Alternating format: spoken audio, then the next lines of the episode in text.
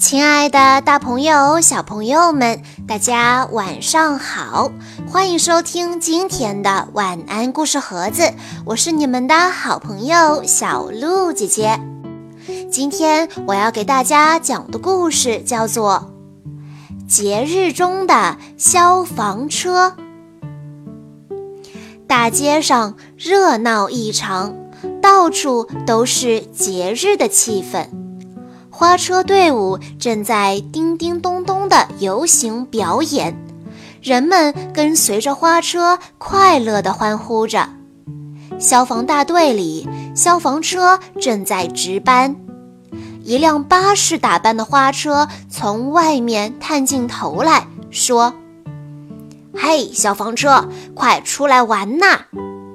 消防车说：“我要值班，你们去玩吧。”巴士花车催促道：“哎呀，今天过节，大家都放假了，你还呆呆地站在这里干嘛？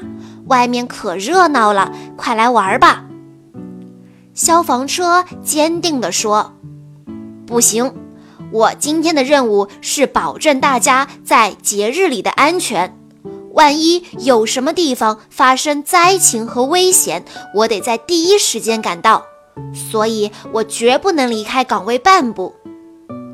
巴士花车嘟囔着：“傻瓜，大家都在过节，哪里会有什么危险？”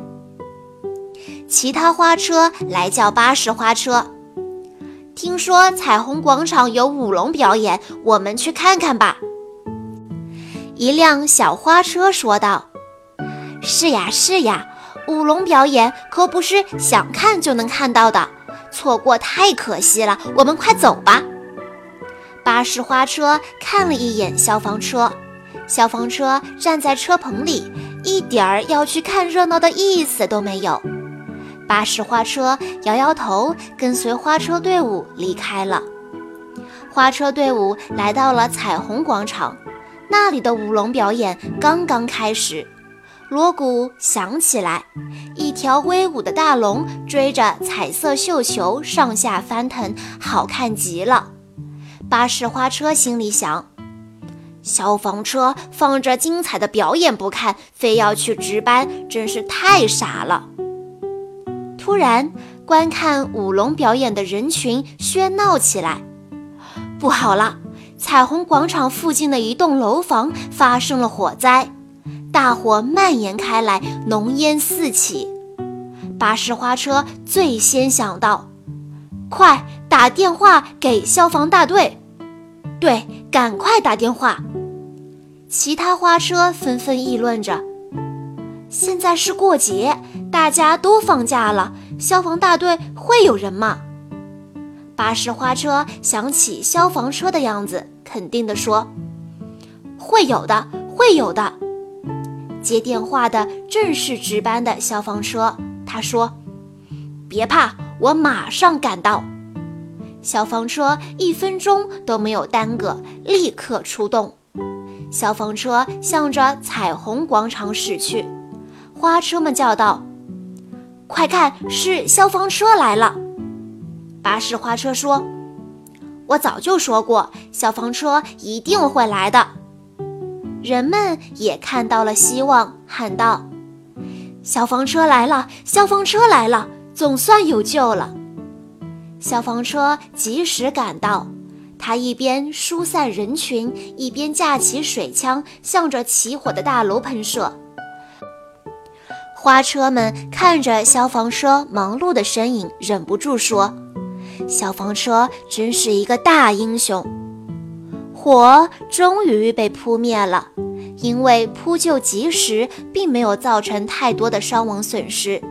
就在人们感到庆幸的同时，消防车悄悄离开人群，他要回到他的工作岗位。消防车默默地回到消防大队，继续值班。不一会儿，消防车听到叮叮咚咚的响声由远而近传过来。那是花车队伍的身影。花车们来到消防大队，巴士花车说：“消防车，我们要和你一起过节。”他把一个节日的彩色花环挂到了消防车身上。消防车笑起来，他由衷地跟大家说：“节日快乐！”在所有人都放假的节日里，消防车却孤零零地在消防大队值班，任由巴士花车怎样劝他出去玩，他都坚定地不肯离开。发生火灾的时候，消防车第一时间赶到了火灾现场，及时扑灭大火。事后，他又回到原来的岗位继续值班。花车们再也不会认为消防车是个不会娱乐的傻瓜。他们来到消防大队，为消防车送上节日的花环，并要和他一起过节。小朋友们。在听完今天的故事之后，我们联想到，在我们高高兴兴的放假的时候，公安局的警察叔叔们、消防大队的消防员叔叔们，还有在医院工作的叔叔阿姨们，他们仍然坚守在自己的岗位上。以后看到他们，我们可以跟他们说一句谢谢。因为正因为有他们的存在，我们的生活才会井然有序。